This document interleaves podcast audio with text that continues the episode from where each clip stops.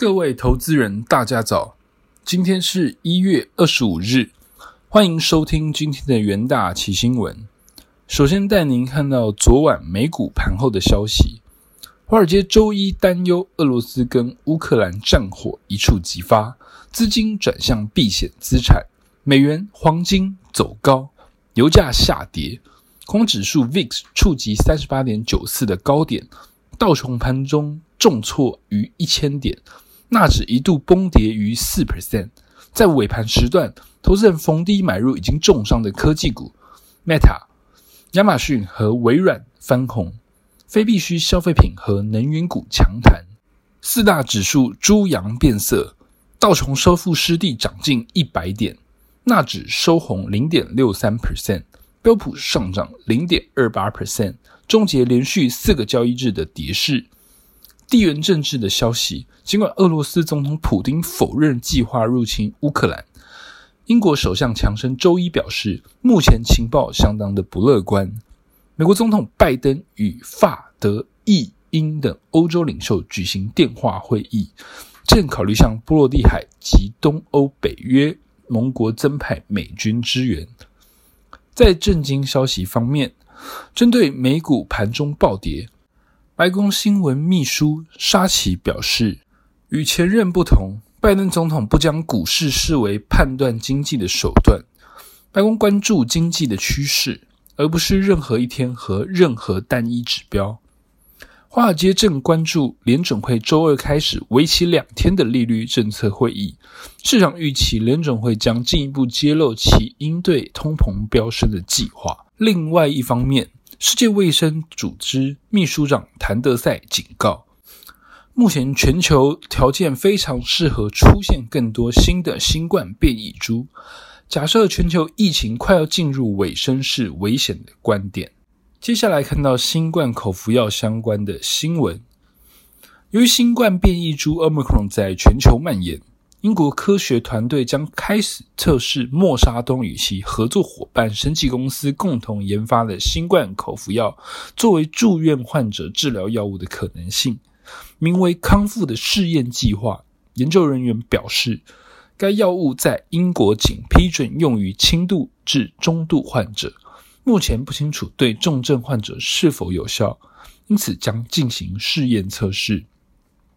该试验将比较轻度致中度患者与住院患者每天两次连续服用五天八百毫克剂量的效果。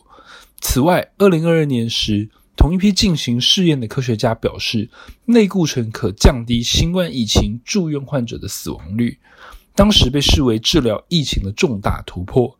随后，该药也立即获准在英国国民保健署使用。该试验的联合研究员、牛津大学教授 Peter Horby 表示，将 Molnupiravir 加入试验计划之中，不仅可以测试。该药单独作用的疗效，也可以测试与其他药物合并治疗的效果。接着看到苹果相关的消息，荷兰消费者和市场管理局二十四日发布声明，指称苹果公司未能满足其关于交友 App 供应商采用第三方支付系统相关要求，并表示苹果必须支付第一笔五百万欧元的罚款。ACM 表示。苹果在许多方面都没有满足要求。最重要的一点是，交友 App 供应商仍然无法使用其他的支付系统。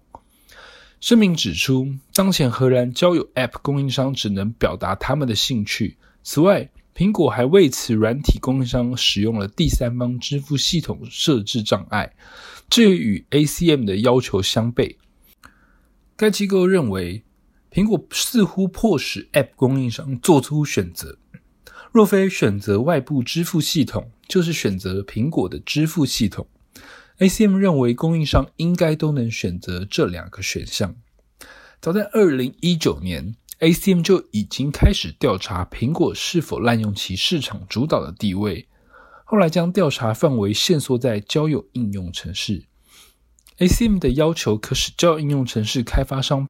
避免 Apple 收取十五 percent 到三十 percent 的高额佣金，但苹果强调，用户仍可使用苹果支付系统，因为该系统更容易申请退款，管理订阅和查找支付的历史记录。如果苹果未能满足 ACM 的要求，每周将支付五百万欧元的罚款，最高可达五千万的欧元。接下来进到三分钟听股期的单元。首先看到台积电期货，台积电于法说会中表示，二零二二年四百到四百四十亿美元的资本支出之中，约十 percent 将用于先进的封装，因此预计产能将有所扩增。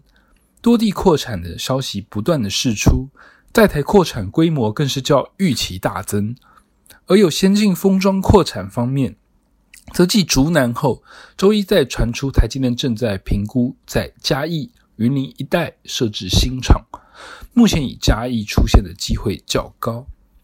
台积电二零二二年除了成长动能高于同业之外，长期营收复合成长率更从十到十五 percent 上修至十五到二十 percent，半导体前景仍佳。台积电期货周一上涨一点五六 percent，止跌回升。第二则看到是长荣航期货，二零二二年 Q one 因中美两国博弈大打航空战。中国因疫情中断部分美国航空公司飞往中国的航班，美国也叫停四家中国航空公司飞美国的四十四个航班，直到三月底。在往来航班大减、仓位缩减下，长荣将受惠货运外溢效应，加码引转单。客机依机型不同，可装载十八到二十五吨货不等。加上海运转空运货源持续的挹注，长荣航二零二二年 Q one 将淡季不淡，营收获利进步。周一长荣航期货上涨零点六三 percent，因全球疫情升温，防疫检测物资需求增加，且海运拥塞严重，航空货运需求与运价维持高档，有助期价走势。最后则看到友达期货。友达董事长彭双浪周日表示，友达在消费、工业、商用产品每季都会因为需求不同而改变，但长期结构调整方向不变。预计未来电视面板比重将维持二十到三十 percent 上下波动。另外，他认为三星近年已逐步退出 LCD 面板的生产，认为转单效应对友达获益不大。周一，友达期货下挫四点七五 percent，持续压于短期均线之下。随着疫情高峰过后，二零二二年面板产业将类似于二零一八以及二零一九季节性需求的循环景气，将有明显淡旺季之分，不再像二零二一年营运一样利多长红，期价走跌的机会大。以上就是今天的重点新闻。明天同一时间，请持续锁定元大奇新闻。谢谢各位收听，我们明天再会。